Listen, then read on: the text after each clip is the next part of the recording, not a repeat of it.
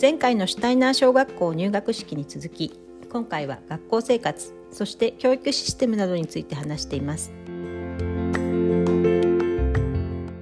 その後長女さんは学校に馴染んでいったんですか？うん。そうですね。全然そこはやっぱりあの8年生のそのお姉ちゃんのおかげだと思うんですよね。でえっと1回目の面談っていうか担任の先生が、あの地下の学校の様子を教えてくれたのが、3ヶ月ぐらい経ってからかな。に3ヶ月ぐらいねちょうど。あのもうドイツ語完全に分かってますって 言ってであのもうなんならあの標準語のドイツ語と、えっと、あのアークスブルクだからバイエルンのみんな、南部なまりの喋り方をするのね、子供たちは。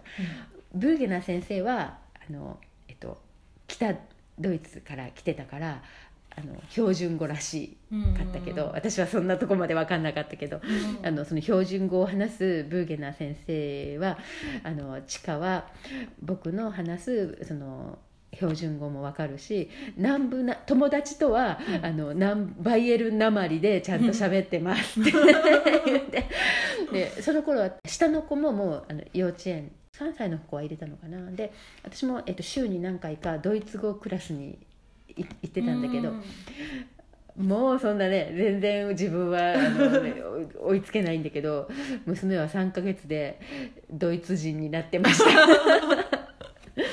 ね。そうか。うんそうですね。だから全然困ってなかったね、うん、うん、あそれでね、えっと、ドイツってねあの中学生になっても学校がお昼までなんですよ。うん、うん。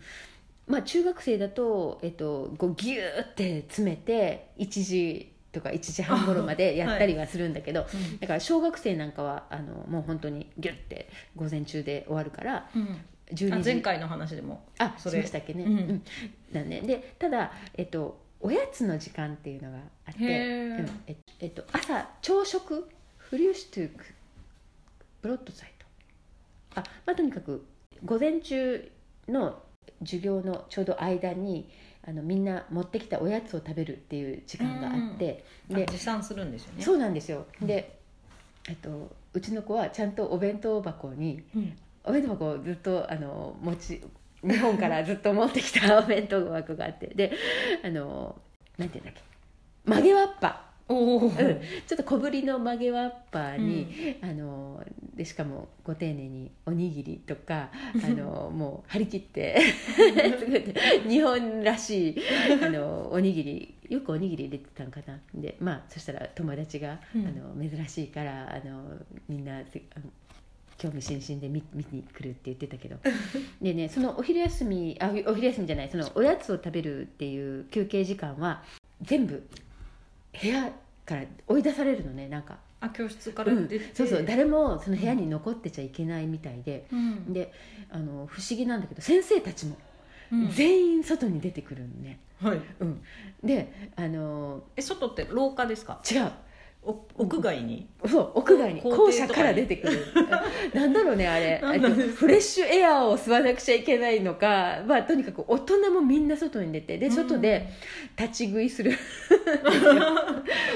それでまあだからその時ってさ、えっと、1年生からあの高校生まで、うん、あのの、えっと、教職員も子供たちも学生も全部外に出てきてだから,、だからいろんな人が別に1年生が固まってそこで食べるわけでもなくってみんな好きな場所で好きに食べるのね。だから、いろんな大人たちもこういろんな先生とそう混じり合って。でだから、えっと、たまたまこう見かけた時なんかに先生もあの人参とか向こうってね なんかあの人参？人参かじるみたいな。そうそう生で、えー、うん、だからあの先生たちのあこ他の子供たちもだけどそういうおやつが多くって。あおやつって別にスナックとかじゃないんですね。甘いものとかじゃなくて。そうああの逆にそういう甘いスナックはあんまりなかったかも。うん。パンとか。うん、まあ、あのジャムをつけてるパンぐらいはあったけどそういうパンとかあの人参スティックとか、うん、あのドライフルーツとか、うん、バナナリあでリンゴもねあの向こうちっちゃいリンゴが多いからあのまずかじりするみたいな。そんな感じであのみんな外に出てでその中でうちの子は曲げわっぱのおにぎり食べたらしい。うん。ランドセルもねなんかあの向こうはこう横長のあ決まったものがあるんですか？あ決まったっていうか横長のランドセルが向こうの,、あのこう一番典型的なランドセルで、まああのナップサック、はい。あのリュックを背負ってる子供もいたんだけど、うん。でうちの子もあの急遽横長の。横長のそれもセカンドハンドのお店でうん。買って。ドイツはセカンドハンドのお店あお多い、そう。うん、多い多い。そういうのを買ってねうん。しました。であで私もあの英語が喋れる保護者の方にうん。すごく、あの助けてもらって、ううんんあの今でも今もあのつながってるんですけどフェイスブックとかで。あそうなんですね。うん、あのディオンって言ってあの、うん。その人はドイツのあのギムナジウムっていうこう中学高校みたいなね公立のギムナジウムの英語の先生だったの。うちの娘のクラスメートのお母さんだったんだけどね。でその人はシュタイナーの学校じゃなくて、そうじゃない学校の英語の先生。そううん。ん、そうそうそう。ギムナジウムで。であでギムナジウムっていうのはドイツで言えばあの大学進学コース、うん。うん。ギムナジウムに行かないと大学受験できないの。えじゃあ小学校の次の進路うでん。大学受験をするかどうかが決まる、そうなんですよ。あまだこれ言ってなかったかな。はい。うん。えっとね小学校4年生で決まるんですよ、へこれすごくないですか？すごいですね。うん、4年生の終わる時にはい。次5年生になるタイミングではい。進路が決まるんですよ。えっと大学に行く以外はどんなのがあるんですか、あ職業訓練校。職業訓練校、うん。あのマエストロとかに。そうね。うん。あうん。でなんかそこもねちょっとなんていうかな。えっとあの会社員会社員コースみたいな、あのえっと、うん。いなんていうかな。一般的な学校。大学に行かずに会社員になるっていそうそう。あえっとだから高卒コースか、うん。まあ、いわいわいわばね。うん。高卒コース、うん。でえっと中卒親方に弟子入りコース。うん。でそんな感じで、えっとうん。あの4パターンぐらいあるのかな、うん。でだからギムナジウムっていうのは、はい。あの大学に大学を受験できる一番の進学コース。うん。だからそれが4年生のはい、3学期の成績で決まるんですよ、成績で決まるんですうねん、おおうん、だからあれですよね。おっとり屋さんでー、うん。ここからかあの開花する人もいますから、うん。うん、そういう意味では、で希望じゃなくて成績なんですか？その成績決まり方は。うん、だからギムナジウムをいくら希望しても成績がそのトップ20%かな？ぐらいに達してなかったらいけません。ドイツって職人さんとかうん。専門職の人が大学を卒業した人とえ？な,、うん。ななんかあのそれぞれの専門の人が尊敬されているっていううんうんうん。イメージがあるんですけど、うん、あで今まではそれが機能してたんでしょうね、うん。だけどやっぱりドイツもねこのあの世界か各国と同じような感じで今ではいやーやっぱり大学で解いた方がその、うん。マイスターよりもうん。大学で、うん。んマイスターマイスターはもちろん尊敬されるんだけど、じゃあマイスターは自マエ分マエストロじゃないですね。あマイスター。うんマイスドイツはマイスター。あの子供たちには大学を出てほしいなってういうん、だから今はあの日本とかも他の欧米と一緒ですよね、うん。あの大学。大学は受験あるんですか？あります。あああるんだけどあの、えっと、面白あドイツのあの制度はギムナジウム卒業した後に、うん。あの統一の試験を受けるんですよね、でそれのそれは、えっと、一生に1回しか受けれないの、うん、一生に1回しか受けれないんだけどだからそのスコアっていうのがうん。もう自分のスコアになるのね1回受けた。うん。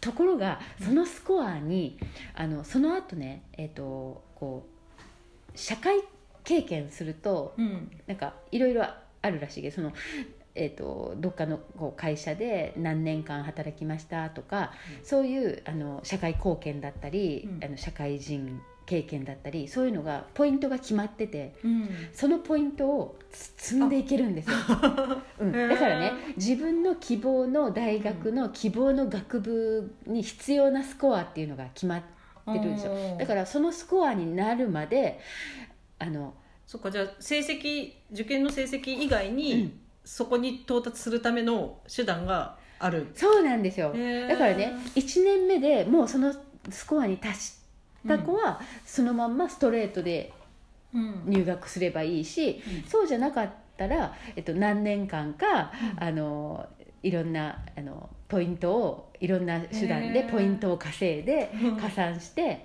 えっと、たまったらその時点で入れるから。だからねドイツの大学はあの本当に年齢がバラバラうん。です、であの例えばスコアを持っててもあのそのドイツ人の中でストレートに行くっていうそういう発想がそもそもあんまりないみたいでうん。だから大学行く前にちょっと世界を見てきますっていう若者もたくさんいて、うん。うんあのえっと、オーストラリアであの、ワーキングホリデーでちょっとしばらく海外であのお金稼いでくるわっていうの子もいっぱいいるしね。うん。なんか人生長いからねあのそういう感じですね、うん。うん。でも小小4の成績であそうなんだ。その先は決まるっていう。そうなんですよね。そこは多分そのまあ昔からの今制度と今のみ,、うん。みんなの価値観っていうところがちょっとずつこうずずれが出てき出してるのかもしれないですね、そのよその昔は大学に行くばっかりが、ねうん。人生じゃないし、あと大学に行った人の人生のパターンっていうのも、うん。今よりももっと確率的だった、そうでしょうね、うん。研究者とか、そうそうですよね。だからこの子が本当にやりたいことは何、うん。っていう感じなんだと思う、うんうんね、今ってあのその子が本当にやりたいことがわからないままにねとりあえず大学に行くかっていう人が多いからそう,、うんうんうん。そうなんだとそ思う、こぐらいで決めるっていうそうそう、うん、あでこれも前言ったかなもう一つドイツの厳しいというのかそれがでも本当だよねっていうのかあの、うん。ドイツは小学生で留年うんがあるんですよね、留年？うん。でなんか厳しいと思わない？うん。小学生なんだからとりあえず、ねですよね。みんなと一緒にあげてあげてよって、でそのうち分かるかもしれないし。そうなんかそんなに難しいことやってるわけでもないから、うん。そんなに厳しく選抜しなくてもって感じがします思うんだけどうん。ドイツの考え方ではうん。1年生の時に分かっておくべきことを分からないまま2年生のものを積み上げれないうんですよね。だから分かってないんだったらもう一回1年生で教えてあげるっていう。補習とかじゃなくてもう一回1年生をやるんですか、そうなのよ。その学年の終わりにね、えー。でそこはもう本当に厳格で。うん。でそれもあって、えっと、ドイツだとね例えば3年生で留年が決まっちゃったとするでしょ、4年生に上げてもらえないって決まったら、やっぱりそこの親御さん的にはねちょっと落ちこぼれ、うんそうそう、うん、でどうしましょうって。留年させるのかっうん。て本当に。うん。で困ってシュタイナー学校に転入してきます、うん、そういうこともある。だからねシュタイナー学校の途中から転入してくる子って割と公立の小学校で留年が決まったっていう子がえシュタイナーはそういう、えっと、落第制度がないないうん。うん。そうなんですよね。へえ面白いよね。その落第はなんかはず恥ずかしいとかどうなんだろう私そのね公立学校にうちの子はドイツで行ってなかったから、その子たちがのあれはよくわかんないけど留年するみたいですよ。うん。あでこれも、えっと、思い出した。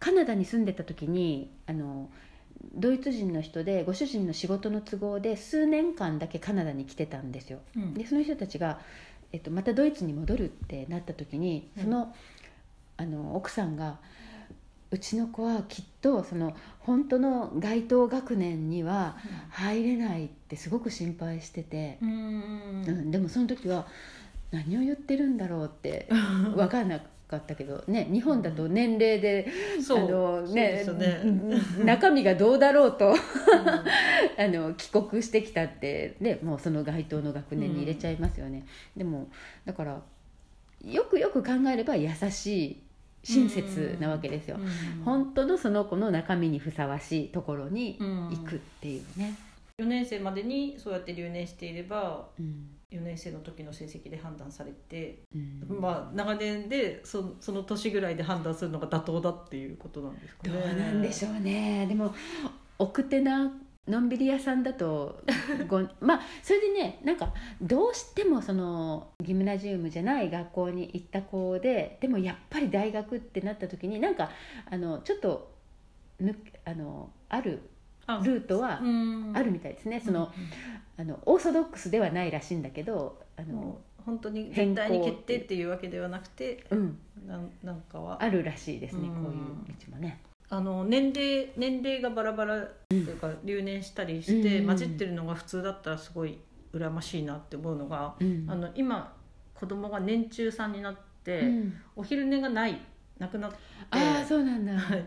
でうちの子供3月生まれなんで。ああそっか。しばらくねち若いうちは。だからなんかそのクラスの中では一番小さいんですけど、ね。でお昼寝がなくなったらもう本当に半分バグった状態で帰帰ってきて もう出た瞬間ぐらいからもうぐっちゃぐちゃでうん。何言ってもよく分かってないし、っていう感じで何のためにお昼寝がなくなったんだろうっていつも思っていてでなんかそんな年齢で区切らずにお昼寝したい子はさせてくれたらいいのになとも思うんですけどでも多分子供自身もみんながしてないのに自分だけするのは嫌だとか思うと思うんですよね。ね。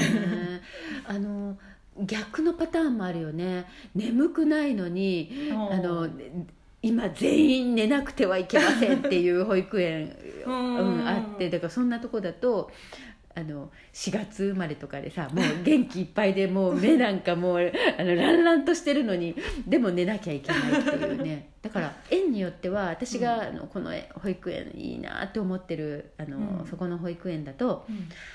あの寝るのも一律じゃなくってだからうん。クラスの中で寝てる子もいれば起きてる子もいるっていうそれがいいですよね。そうなってたらいいですね。うんうんそうなんかどこの園も間違いなく子供主体を打ち出してるけどうん ねあの寝なきゃいけなかったり起きなきゃいけなかったりねおかしいよね。そうなんか、なんでお昼寝なくなるんですかね？私今日今日手帳にそれを書いてしまいました。あなんか。いいと思いますよ。うん。あの素朴ななんでなくなったんでしょうか、うん、あそれとかあの、うちの子がうん。眠そうにしてたら寝かしてやってくださいってね。本当ですね。あでつ伝えたらはそのうちの子も帰ってきたらヘロヘロですってあそうそうですねうんそうそれは何回か手帳には書いたことがあってはい、なんか今日は夕飯前に寝ましたとか、うん。なんか今日もめちゃくちゃでしたとか早く寝たから今日は元気いっぱいですっていうのとかを、うん。あいいと思う。そうやってね細やかに、あの変な遠慮はしなくて、うん。ね、ちゃんとあのそうやってコミュニケーションを重ねることであの伝わるものも伝わるし、ね、いいと思います。そう。うんなんかその学年を行ったり来たりするのが当たり前だったら、うん。じゃあ眠いから寝るっていうのもできると思うけどみんないつも一緒だとなんか「やだ私も寝ない」って多う分本人も。ねあだからねそれが幼少期から日本人の同調圧力だったり うん。あの意識してなくってももうそういうものがうん。もうね、2歳3歳からそうやって育まれてるっていうことじゃないかな。そうですよね。ね。なんかコロナで一時期9月入学が検討が盛り上がった時があありましたよね。その時もう早生まれの親たちはうん。すごい変化が起きるかも。あ本当だ。入学時期が変わるかもうんって、うんなってそうだよね。でそうなったら8月生まれの子が、あのギリギリで ギリギリであーってなる。あこれ言ったっけ、ドイツだと自分で選べるんですよね、えどういうことですか？あれ言ってなかった？うんドイツはあのー夏休みが7月8月が、まあ、夏休みなので、ドイツだと6月生まれの子が、うん。いわゆる日本の3月生まれぐらいの感じなのね、あのわうん。若い人みたいな感じ。でだから、まあ、678月ぐらいかな。その辺の子供たちは親が選べるんですよ。うん。下の学年にするか。うん上の学年の一番若手でついていくか、で私その選べるっていうのがすごくいいなと思って。あー本当ですね、うん、そう選択肢がああれば。そう選択肢って大事よね、うでほらその子の性格にもよるじゃんね。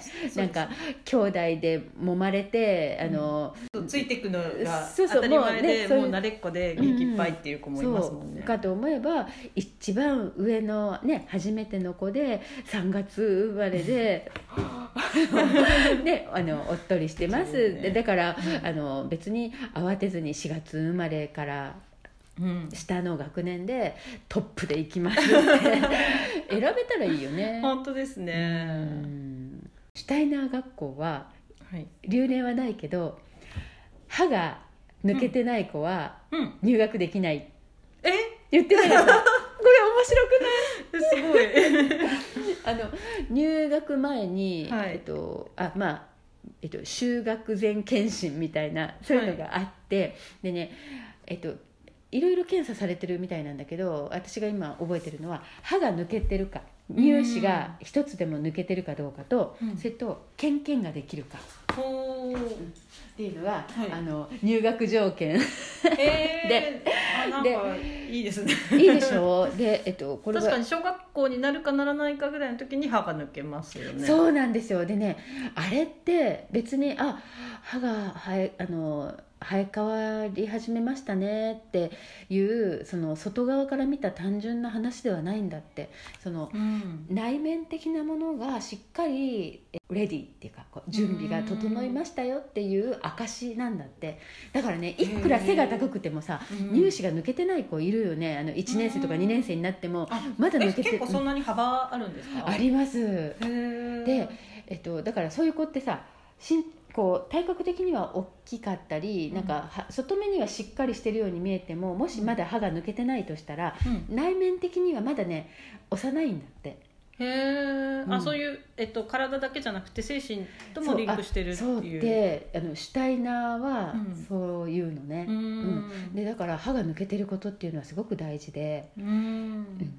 でね、えっと、シュタイナー幼稚園で年長さんで歯が抜けてなかった子はもう一回幼稚園するの。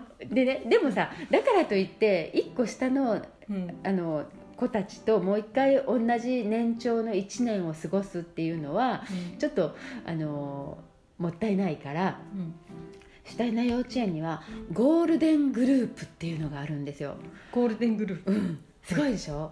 あのえっと大方の年長児さんはそのままシュタイナー学校の1年生に行く、うん。でだから本当に歯がまだ抜けてなかった子だけだから毎年、まあ、56人とかうん。ねちょっと少ない人数しか、あの来ないからゴールデングループって呼ばれてて、であのもうすごいの。子供たちだけで電車に乗って遠足に行ったりとか、そのあの人数が少ないからね年長クラスでもできないような、うん。で逆に1年生でもあの大勢いるからできないっていうようなことをいっぱいやれるからあのでもさそれって1年生に入れないっていう歯が生え変わってない子しか入れないっていう、で望んでもできないもう1年のあのもうギフトですよね。あうん。の小学校にまだ行かなくていいんだよっていう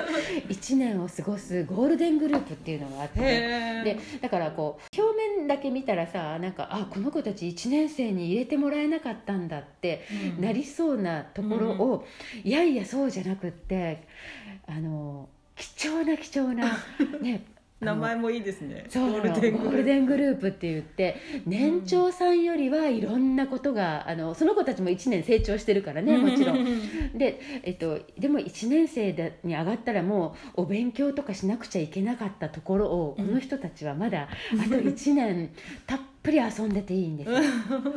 っていうねゴールデングループに行くんですよ。歯が生え変わらなかった子は、その途中で歯が生え変わっても1年生に合流するんじゃなくて1年間はゴールデングループあそこはもう、うん、やっぱり入学は9月だからね。うん、だからねまあどっちに転んでも幸せに感じれる。でゴールデングループはその、えっと、みんなねあのちっちゃなキンダーライヤーを持って楽器、うん、ハープみたいな。そうそうハープみたいなね、うん、あの縦ごとっていうかね、うん、でキンダーライヤーだからあの弦弦の数もすごく少ないんだけどでそういうのだってもシュタイナ幼稚園の年長クラスでもちょっと触ったりはするんだけどでも、あのそんなすごいことはできなくって、うん、ゴールデングループの子たちはやっぱりね あのすごい時間もかけるし人数も少ないから、うん、あの子供たちでそういうライアーのあの、うん、曲も弾いたりとか、でも小学校上がっちゃった子たちはそんな機会はなくて、ね、もうあのリコーダー。になっちゃうから。すごいちゃんと準備してあるんですね1年間がスペシャルになるような、そうスペシャルプログプログラムがあのあってだからあの全然入学できなかったことが、あの逆に嬉しいぐらいの。でしたね。うんなんかその小学生が放課後放課後の時間があのお昼からずっと放課後でいっぱいいろんなことができるっていうのもすごい素敵だなと思ったんですけど、そういう1年単位の余裕の時間とか、ね、なんかいいですね。遅れとかじゃなくて。そうそう。日本人だとねこうもうどうしてもさこうベルトコンベヤーに、ね、乗って。そうなんか1年遅れるって浪人とかぐらいしか思いつかないですもんね。あんまり。幼児期を1年余分にできるって長い人生で考えた時に本当素晴らしいことです。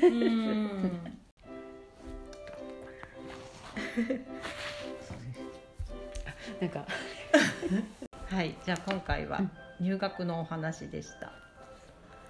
のぞみでした。のりちぇるでした。またねまたね入学して3ヶ月でドイツ語の南部なまりまでマスターした長女さん。その学校生活の話からドイツの教育システムの話になりました。小4で進路を決める。小学校でも留年がある。早生まれの子が何歳で入学するかは親が決められる。大学入学試験は一度きりだけど社会人経験などでスコアを伸ばせる。など日本とは全然違うシステムですね。こうやって聞いてみると何でもかんでもドイツの方が良くて日本が悪いということではないしただ違うということがよく分かりました。教育システムは長年運用され人々の価値観の一部になっているから全てをガラリと変えるのは難しいだろうけれど良い部分は取り入れてブラッシュアップしていければいいのになと思います。シュタイナー小学校の入学条件は歯が生え変わることケンケンができることというのもまた違った価値観ですね。そうやってもう1年やるこのゴールデングループはノリチェルさんの話し方もあって本当に宝物のような1年のように感じられました。今までお話を聞いてきて幼児期の貴重さかけがえのなさをすごく実感しています。3000や0歳の頃はこの貴重な時間に何をしてあげたらいいんだろうと焦っていましたが今はゆっくり一緒に本を読んだりせかさずにお散歩したり一緒に不思議があったりできたらいいなと思っています。貴重な時間で大人が子どもの目線を取り戻せるという意味で大人にとって貴重な時間に思えてきました。